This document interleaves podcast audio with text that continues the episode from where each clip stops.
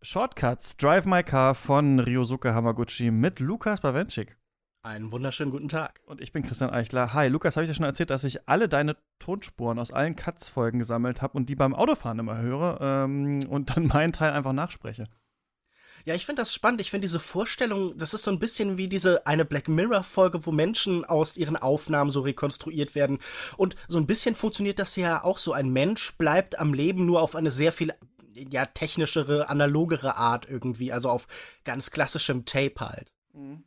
Ja, das stimmt natürlich nicht, denn ich habe ja gar keinen äh, Führerschein, ich fahre gar nicht Auto, ist aber anders bei äh, Kafuku, der Schauspieler und äh, Regisseur, und in dem geht's ähm, in Drive My Car. Und ich dachte mir so ein bisschen, vielleicht ähm, frage ich dich nochmal, ob wir dann nochmal drüber reden bei Shortcuts hier hinter der Paywall. Denn ich hatte so ein bisschen das Gefühl, da sind bestimmt noch Themen drin, da ist bestimmt ein äh, interessantes Gespräch äh, zwischen uns noch äh, rauszuwürgen, ähm, für die alles, um mit dem Podcast Geld zu verdienen. Nein, aber ich hatte das Gefühl, so am Film des Jahres, so kam jetzt der nicht so viel vor. Ich hatte, es war schon lange her, dass ich den gesehen habe. Und ähm, du hattest ihn ja so hoch auf deiner Liste, ähm, da, da geht auch noch was. Ja, wobei ich finde, gerade die Sachen, die man ganz besonders schätzt, so wirklich so diese Top 2, Top 3 aus einem Jahr oder von irgendwelchen Bestenlisten oder so, das sind dann immer die Sachen, wo es dann doch wieder schwieriger wird. Also gerade bei mir sind das oft Sachen, die sich mir auch irgendwie entziehen, an denen ich so abarbeite, die so weiterwirken in mir und so. Deshalb ich weiß gar nicht, ob das, was hier stattfindet, was so ganz viel natürlich auch über Atmosphäre transportiert wird, sich so gut intellektualisieren, also in Gespräch fügen lässt. Aber ich bin gern bereit, es natürlich mit dir zu versuchen. Ähm, versuchen wir. Genau, ich denke auch schon, ich, ich habe schon Schiss davor, dass Atlantit irgendwann ins Kino kommt und alle sagen, was ist das für ein Scheißfilm? Man will natürlich auch manchmal so einen hochheben, der einen jetzt besonders beeindruckt hat oder so, ohne das mhm. jetzt immer zerdacht zu haben. Und das war auf einem Fall einer, mit dem ich nicht äh, gerechnet hatte.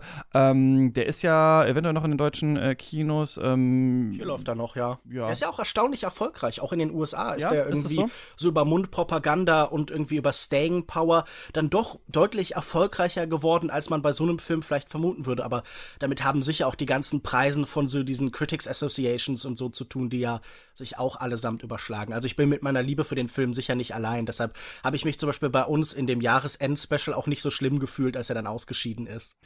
Ähm, ja, der war ja auch hoch gehandelt in Cannes, erinnere ich mich. Also er galt da auf jeden Fall auch auf einen, als ein äh, Kandidat auf jeden Fall äh, für die Goldene Palme, hat er dann Titan äh, am Ende äh, geholt und ähm, Hamaguchi auch ne, mit dem anderen Film Wheel of Fortune and Fantasy auf der Berlinale gewesen, also irgendwie so in aller Munde. Vielleicht ganz, ganz, ganz kurz nochmal, also Kafuku, wie gesagt, Schauspieler und Regisseur, äh, seine Frau ist Autorin fürs Fernsehen. Sie hat eine Affäre mit einem jüngeren Schauspieler, was er irgendwann äh, rausfindet und ähm, stirbt eines Tages äh, plötzlich er, also Kafuku, soll dann zwei Jahre später bei einem Theaterfestival in Hiroshima Onkel Vanya von Chekhov inszenieren. Und da bewirbt sich dann eben dieser junge Schauspieler, mit dem äh, seine Frau eine Affäre hatte. Und er hat ja eine Faszination äh, für den, ähm, lässt sie dann auch im Stück äh, spielen, aber halt die Hauptrolle Onkel Vanya. Und ähm, ja, trifft sich dann auch ein paar Mal mit ihm. Und gleichzeitig äh, gibt es noch eine andere Beziehung, die wichtig ist in diesem Film. Und zwar stellt ihm das Festival halt eine Fahrerin zur Seite,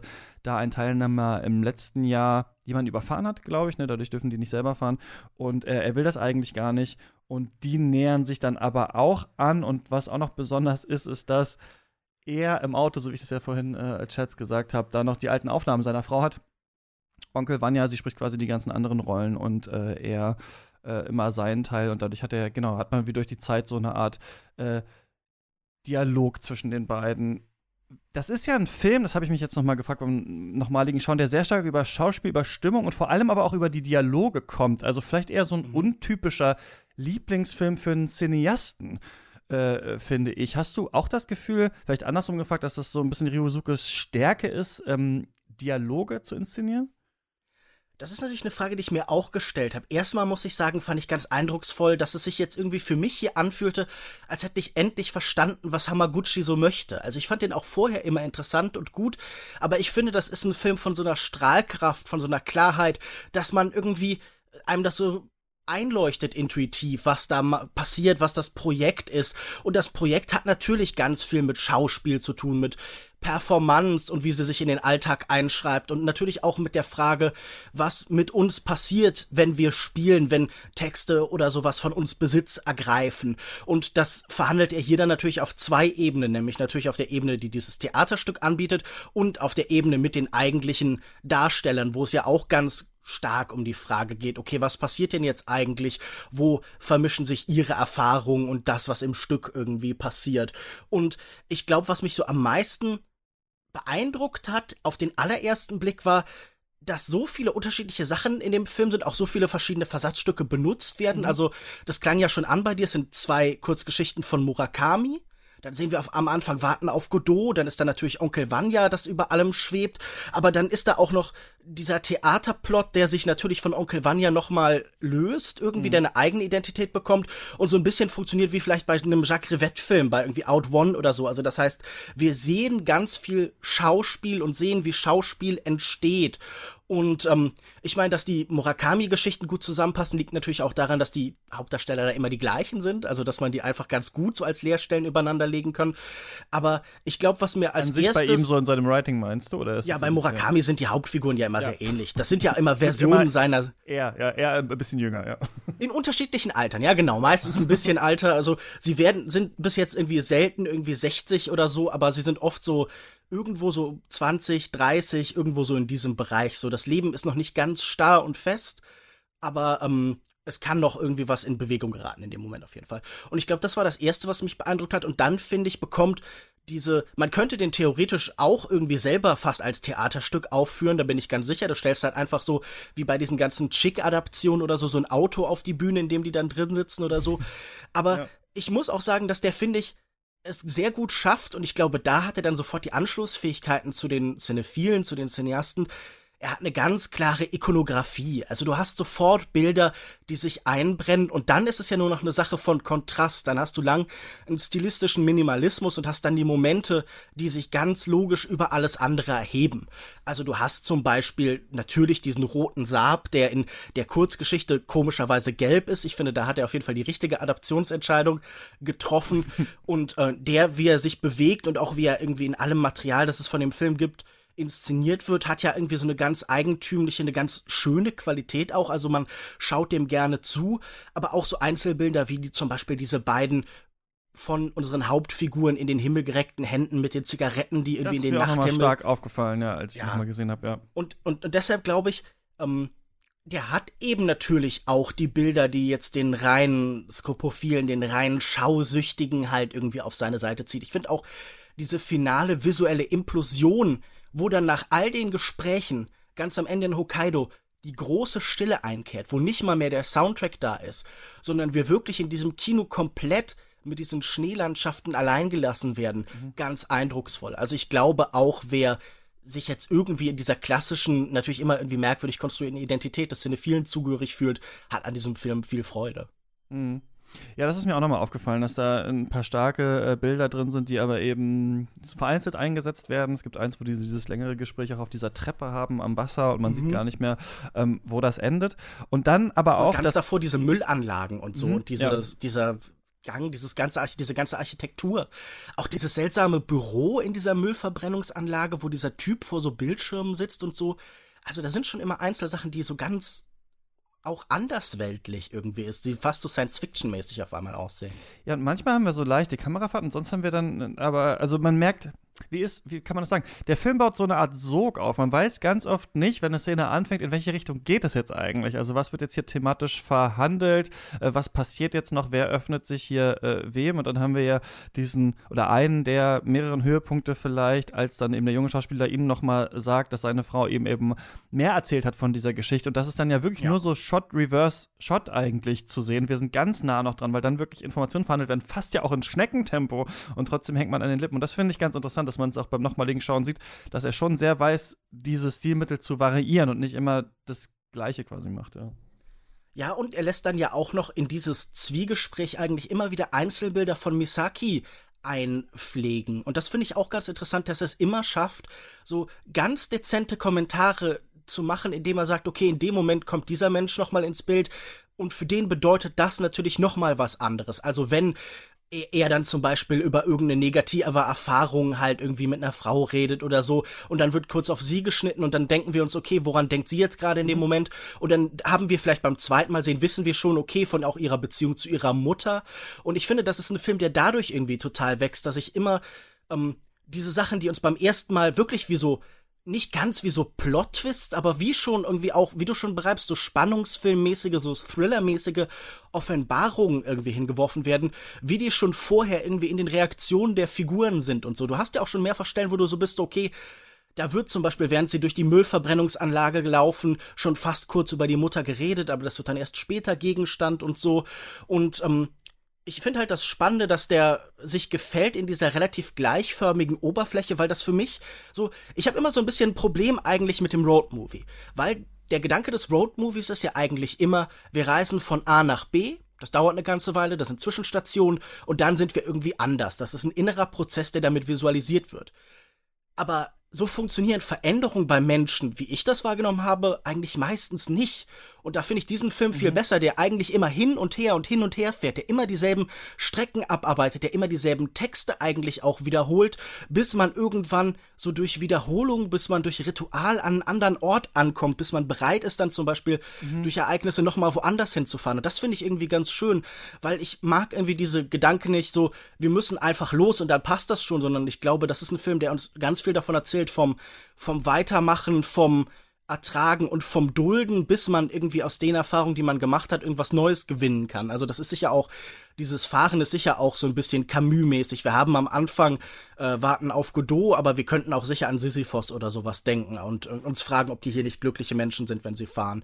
Weil das, äh, ganz kurz noch ein letztes, das ist ja auch ein Zitat, das äh, Misaki dann kurz vor Ende, so im letzten Drittel irgendwann sagt, ähm, ich weiß nicht genau, wie die Formulierung ist, aber ähm, sie sagt irgendwie, Driving is my job oder sowas. Weil er kurz ihr anbietet, genau, als sie auf dem Weg nach Hokkaido sind, zu fahren und sie ähm, lehnt das dann ab und sagt, because driving is my job. Und da bin ich halt so, das ist für sie auch eine Identität geworden, diese. Bewegung und so. Und deshalb sind diese Fahrten, glaube ich, auch so wichtig, weil die für beide ein ganz essentieller Teil ihres Lebens sind und Möglichkeiten mit der Welt umzugehen halt irgendwie.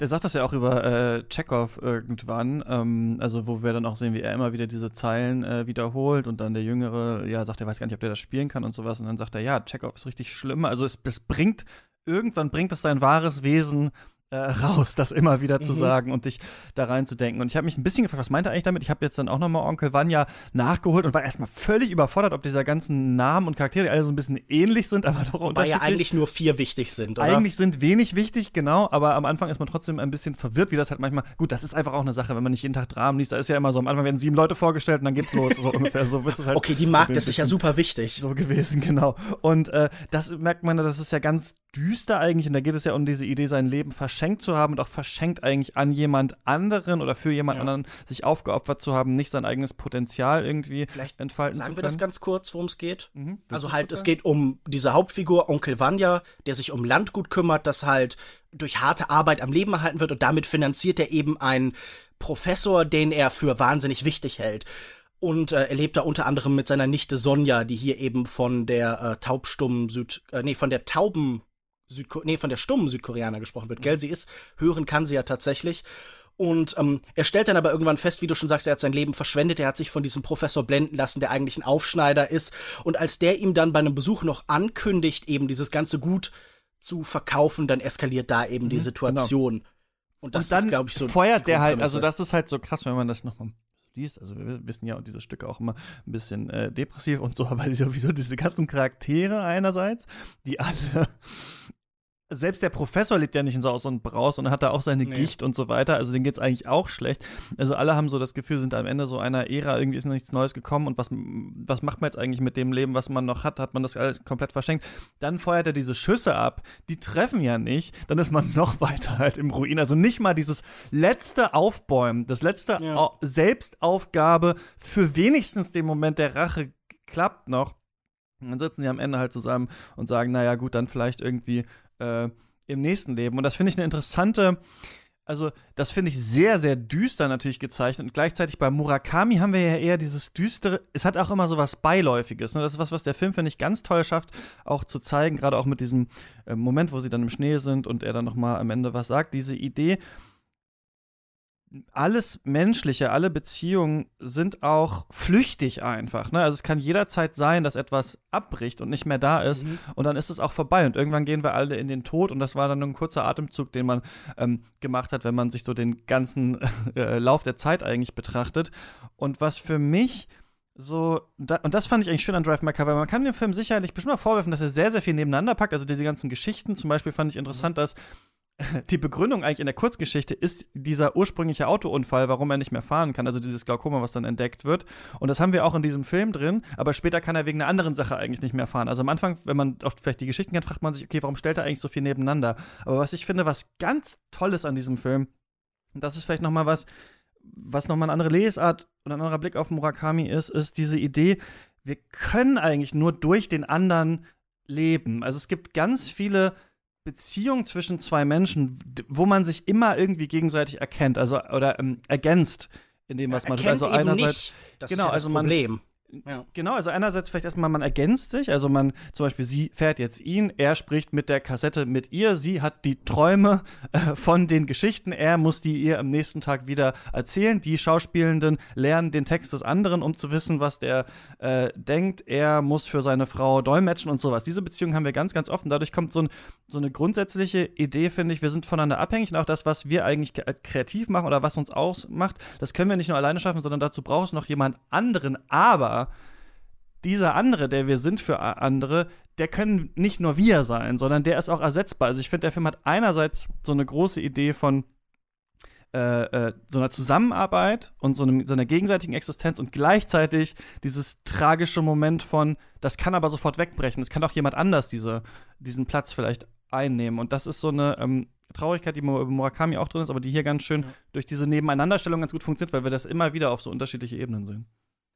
Und gleichzeitig geht es natürlich auch darum, dass der andere uns verletzen kann. Mhm. Dass wir, wie sogar ausgesprochen wird, nie ganz in den anderen hineinschauen können. Und ich glaube, das ist auch so eine menschliche Urangst. Rede mal mit Leuten, bei denen eine Beziehung an irgendwie Betrug gescheitert ist, die sich die ganze Zeit sicher waren und die jetzt vor irgendwie auch den Ruinen stehen so ein bisschen vor dem, was sie geglaubt haben vorher halt. Also ich glaube, diese Angst, nie aus dieser menschlichen Hülle irgendwie rauszukommen und wirklich zum anderen vorzudringen, halt, so nie wirklich wissen zu können, liebt er mich wirklich? Bin ich dem wirklich wichtig? Oder macht er vielleicht doch nur einen sehr elaboriert angelegten Gag oder will mir besonders wehtun oder so? Das ist halt ein Risiko, dass man immer bereit sein muss einzugehen und ich glaube, wenn das nicht passiert, wenn man nicht bereit ist, bestimmte Risiken einzugehen, dann kommt man in den Zustand, in dem diese Figuren am Anfang sind, in diese, in diese Lähmung, in diesen Stupor, mhm. in dieses Gefühl von, ich komme nicht aus mir raus, aber ich will auch nicht zum Beispiel sie jetzt konfrontieren mit der Frage, das verbindet ja sowohl die Geschichte als auch die Filmadaption, dass da eine große Unsicherheit ist, sie darauf anzusprechen. Ich finde diesen Moment mega geil, also diese Idee auch, dass ähm, sie sagt, wir müssen reden, wenn du wiederkommst. Mhm und er fährt dann einfach nur, ne? Weil er ja. will das Gespräch nicht führen, weil er nicht genau weiß, was kommt da jetzt raus. Ja. Also beichtet sie in die Beziehung oder trennt sie sich vielleicht sogar von ihm. Was ist das jetzt eigentlich? Also, das wäre ja der Moment der Wahrheit vielleicht auch, wo man sich mal näher tritt. Dieses, jeder kennt das aus Beziehungen. Wir, Wir müssen mal reden. reden. und man so, ah! Und das finde ich aber total tragisch, also dass man sich, dass man davor wegfährt und dann ist sie weg, was ja so ein fast zynischer Kommentar ist von Murakami, aber was das Gefühl hat nochmal so, äh, verstärkt, dass man sich dem vielleicht doch stellen muss, aber dass man dem nicht entrinnen kann, halt so, ne, dem, was der andere tatsächlich denkt dann, ne. Ja. Und ich meine, dieses Motiv des Haderns und des Zauderns, das wir aus vielen äh, Theaterstücken sicher auch kennen. Also ich meine, Hamlet ist natürlich so das andere große Beispiel so der Geschichte des äh, Theaters. Aber ich finde, das hat natürlich auch, genau wie das sowohl bei Onkel Vanya als auch bei Hamlet mehrfach interpretiert worden ist, immer eine politische Implikation. Dass man stillstand, dass man den Status quo nicht ertragen kann, dass die Frage wichtig ist, wann kann man handeln und wer ermöglicht einem das und so. Und ich habe irgendwie bei diesem Film auch die ganze Zeit, natürlich bringt man auch immer seine eigenen Fragen und Sorgen und Ängste zu sowas mit, aber ich habe gedacht, okay, es ist irgendwie auch sicher ein Film über zum Beispiel sowas wie eine Klimasituation, über das Gefühl von Hadern und Zaudern, ein Gefühl von Stillstand, obwohl permanente Bewegung da ist. Und dann ist man dafür noch in Hiroshima und ich muss dann auch an Onkel Vanya denken, mhm. wo Astrov ja auch diese Naturschützer Figur ist, der irgendwie sagt, okay, der Mensch hat da so eine Distanz gewonnen. Also das war für mich auch irgendwie so ein Gedanke. Auch, dass wir ganz am Ende dann bei so äh, einem Einsturz ist, also Erosion oder sowas, was ja auch so ein klassischer Nebeneffekt ist oder so, das hat das für mich irgendwie als Thema auch so zusammengesetzt. Dieses, und dass wir die ganze Zeit Auto fahren, trägt natürlich auch irgendwie dazu bei.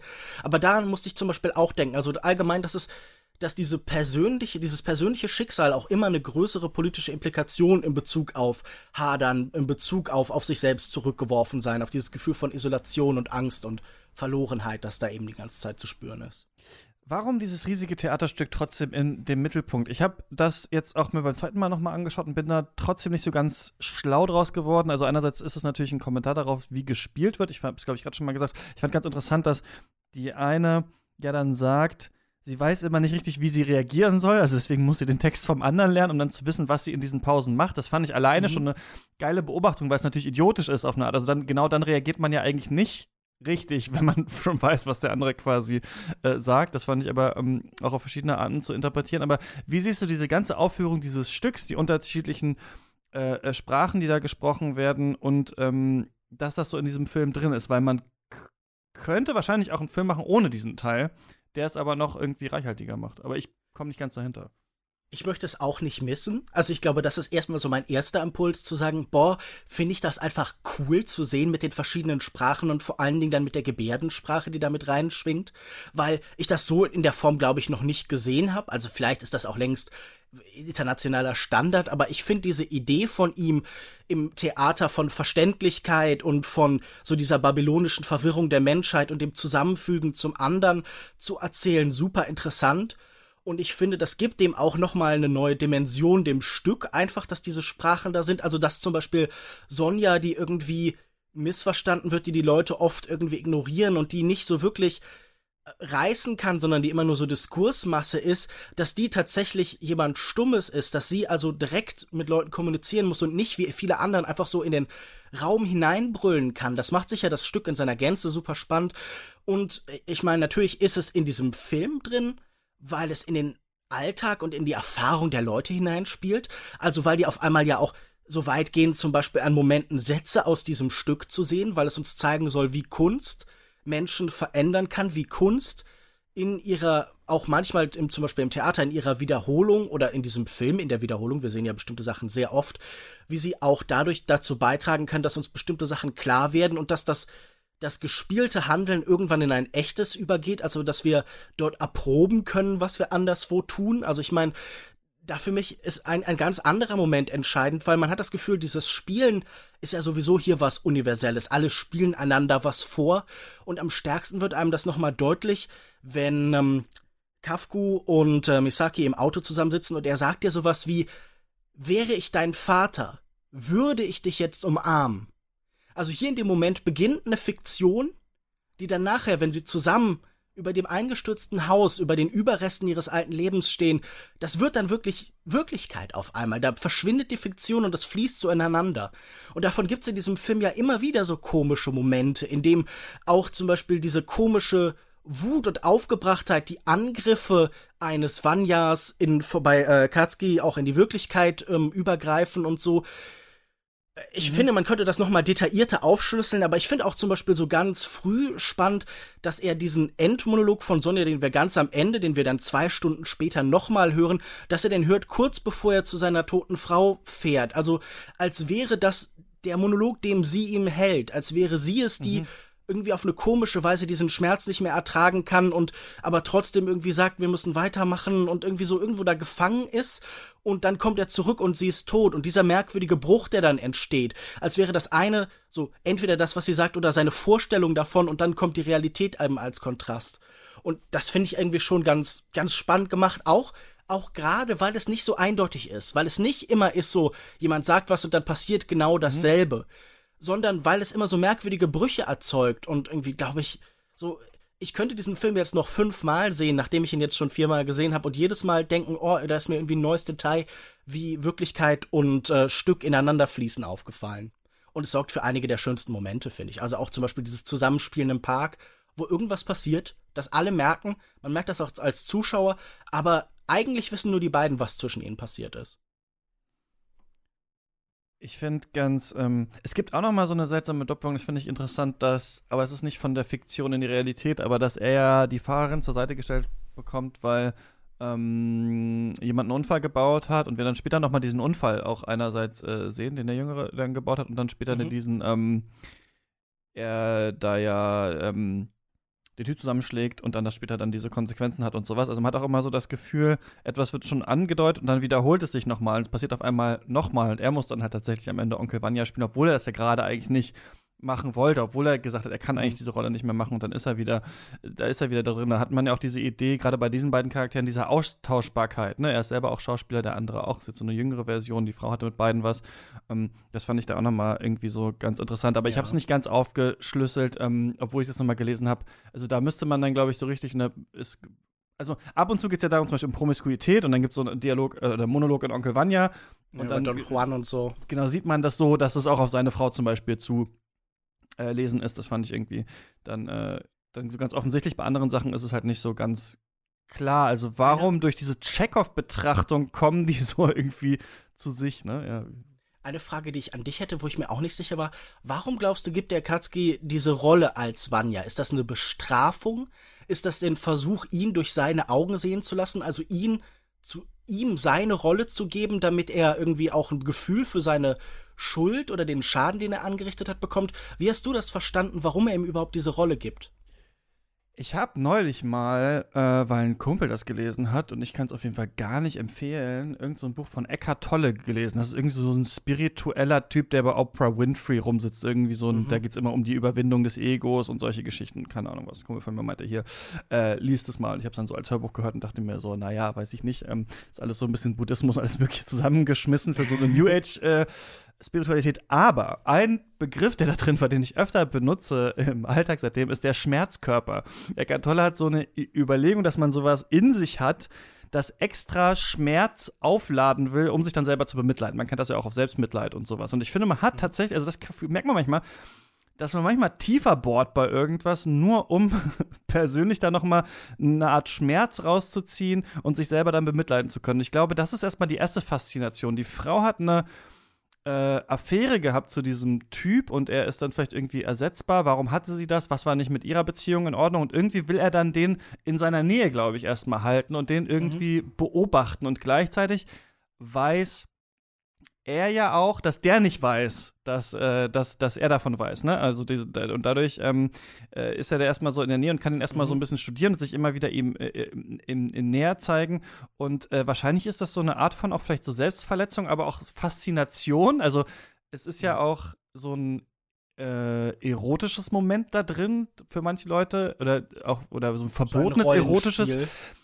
Wenn wenn die Partnerin dich betrügt, oder in einer offenen Beziehung einfach Sex mit wem anders hat, ist es ja, ist ihre Sexualität ja wieder auch anders da und irgendwie sie ist unabhängiger, was diese Person ja auch wieder erotischer machen kann. Dadurch ist, finde ich, so jemanden so, also was hat sie an ihm gefunden? Irgendwie hat das so was Düsteres, glaube ich, auch, warum er den mhm. erstmal da behält. Und dann will er, glaube ich, dem so ein bisschen auf die Schliche kommen, äh, was ist da eigentlich? Und witzigerweise dreht der das ja aber um und will von ihm dann wieder was wissen halt über äh, diese Frau. Und das finde ich irgendwie ganz interessant, dass sie sich so kennenlernen über diese Brücke und diese grundsätzliche, dieses Problem, sie hat ihn jetzt betrogen, kommt ja dann auch am Ende nochmal so, vielleicht ist das halt einfach gar nicht so, also vielleicht, das fand ich nochmal ganz gut so, hm. das hat vielleicht nichts mit dir zu tun, ne? Also, dass sie dich betrogen ja, hat. Eben. So, es ist, es ist, das ist vielleicht nichts, was du bei dir lösen musst. Das finde ich eigentlich ganz clever gemacht vom Film, ja.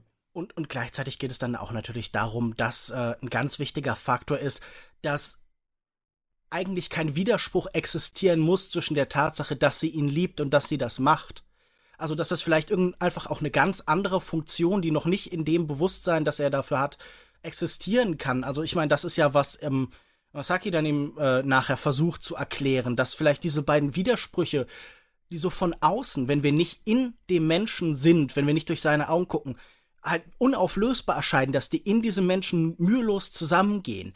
Also ich finde das ganz interessant. Man versucht ja in ganz vielen Kontexten, ob in Beziehungen oder im politischen, die ganze Zeit Gegnern oder Leuten, die man in diesem Moment für Gegner hält, Widersprüche nachzuweisen.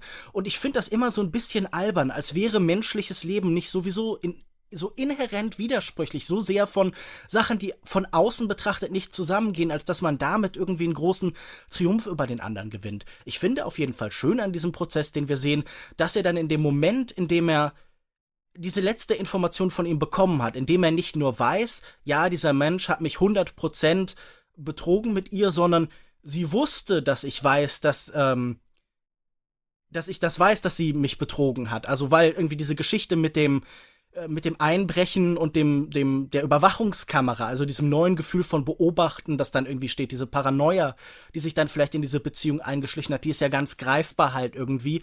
Und in dem Moment ist er dann vielleicht auch wieder bereit, diese Rolle des Vanyas anzunehmen, de, de, dessen, der vielleicht scheitert, aber der halt irgendwie weitermachen muss, egal was passiert. Also dieser, dieser Slogan des Wir müssen Lebens, den kann er erst wieder annehmen, wenn er all diese Sachen und diese Informationen irgendwie gesammelt hat. Und vorher kann er ihn nicht spielen. Vorher ist er nur der, der von außen die Dinge ordnet. Weil er halt eben auch, ja, die Kraft dieser Texte nicht an sich ranlassen kann, wie er auch andere Menschen nicht an sich ranlassen kann. Und ich finde tatsächlich dann auch dieses ganze Finale, das wir haben, ähm, wirklich auf eine sehr angenehme Weise und auf eine sehr rührende Weise hoffnungsvoll, ohne dass es für eine Sekunde so sentimental oder kitschig wirkt oder so, sondern es ist einfach es geht weiter auf irgendeine Weise. Und wenn wir ganz genau hingucken, sehen wir vielleicht auch so den Anflug eines Lächelns oder so. Äh, wir spoilern ja. Wie geht's denn? Was sagt denn das Ende für dich? Hat er ihr das Auto geschenkt und sie ist alleine unterwegs oder ist sie seine Fahrerin geworden und kauft für die beiden ein? Ach so gut, da habe ich mir gar nicht so viel drüber Gedanken gemacht. Das könnte natürlich beides sein. Mein Eindruck war, irgendwie und das. Die sind in Korea, glaube ich, ne? Wenn ich das die, die Schriftzeichen richtig deute. Ja, also sind, glaube ich, nicht mehr in Japan. Ja, ich finde das interessant, weil der Film sollte ja, glaube ich, ursprünglich in Korea spielen und dann gab es irgendwie tatsächlich halt Covid als Problem dafür und dann hat man ihn ja relativ spontan nach Hiroshima gelegt. Also vielleicht ist das so auf so einer doppelten Ebene dann auch so, guck mal, das, was uns ursprünglich verwehrt blieb, nämlich dort zu drehen, ist jetzt wieder möglich. Und genauso ist es auch diesen Menschen jetzt wieder möglich, ein Leben vielleicht außerhalb ihrer Bewegungsmuster zu leben. Also da ist auf einmal in Form von diesem Hund irgendwie was in ihrem Leben. So hatte ich das Gefühl, dass sie, glaube ich, sich von ihm löst, weil das finde ich ja eigentlich auch eine der allerschönsten Szenen des Films. Diese andere, das andere Paar, das sie besuchen, mhm. das äh, mit der Südkoreanerin, mit der, ähm, äh, mit der stummen Südkoreanerin, wo er sie dann bei diesem Gespräch lobt und sie kann damit gar nicht umgehen. Und ich finde, die Schauspielerin spielt das auch hervorragend. Ihr Gesicht zeigt tausend Nicht-Gesichtsausdrücke, also die Verweigerung, sich davon jetzt irgendwie zu loben, loben zu lassen. Und dann steht sie auf und streichelt den Hund. Und ich hatte das dann irgendwie so verstanden, dass sie dieses Lob und diese Erfahrung, die sie hier gesammelt hat, mit irgendwie in ihr neues Leben halt nimmt. Muss man den gesehen haben? ja, doch. Natürlich. Ja, vielleicht nicht viermal, aber ich denke auch, ähm, schaut euch den an. Vor allem irgendwie cool, der ist ja gar nicht synchronisiert, äh, glaube ich, rausgekommen. Stimmt. Ja. Ich habe nämlich nach äh, Schnipseln gesucht für die äh, Film des Jahresfolge und keinen auf Deutsch gefunden. Also wenn er bei euch läuft, läuft er da in Omo und ähm, mhm. lohnt sich. Cool, dass das irgendwie so ein unverhoffter, weiß ich nicht, jetzt Arthouse-Programmkino-Hit dann doch geworden ist. Freut mich. Ja, aber also dass der bei uns immer noch läuft, finde ich auch positiv überraschend. Ich frage mich, wie es gewesen wäre, den ins Deutsche zu übersetzen mit den verschiedenen Sprachen und so. Also ja, die, mein, einfach schon die haben sich das so angeguckt und gedacht, nee, Leute, komm. Nee, das, das, das, das machen wir jetzt nicht auf Bayerisch und Schweizerdeutsch oder so. Ja. Wobei Schweizerdeutsch ist ja einmal im Film zu hören, wenn du dich erinnerst, bei diesem einen Theater, bei der Theateraufführung, die er macht. Da gibt's äh, einen Teil von Onkel Vanya auf Ach, Schweizerdeutsch. Ja, ja, stimmt, ja. Und das ist äh, sehr, sehr schön, finde ich. Cool. Dann haben wir auch noch mal kurz drüber gequatscht, kann uns niemand vorwerfen, nicht noch mal äh, bisschen ausführlicher hier über Drive My Car gesprochen zu haben. Und wir hören uns dann wieder diese Woche noch, Lukas, sprechen über äh, Paul Thomas Anderson. Ähm, falls ihr mit mir über irgendwas sprechen wollt, sagt Bescheid. Falls ihr Seven vs. Wild gesehen habt, diese 16-teilige deutsche YouTube-Leute werden in Schweden ausgesetzt Serie, ich habe äh, Gesprächsbedarf, ähm, meldet euch und genau, ansonsten hören wir uns beim nächsten Mal. Bis dahin. Maybe you can drive my car. Ciao. Beep, beep, beep, Das ist der schlimmste Teil in einem Beatles-Song, oder? Dieses Piep, Piep, Piep, Piep, das sie dann da machen. Blip, blip, blip, blip, blip, blip. Na, ist eigentlich lustig. Ciao.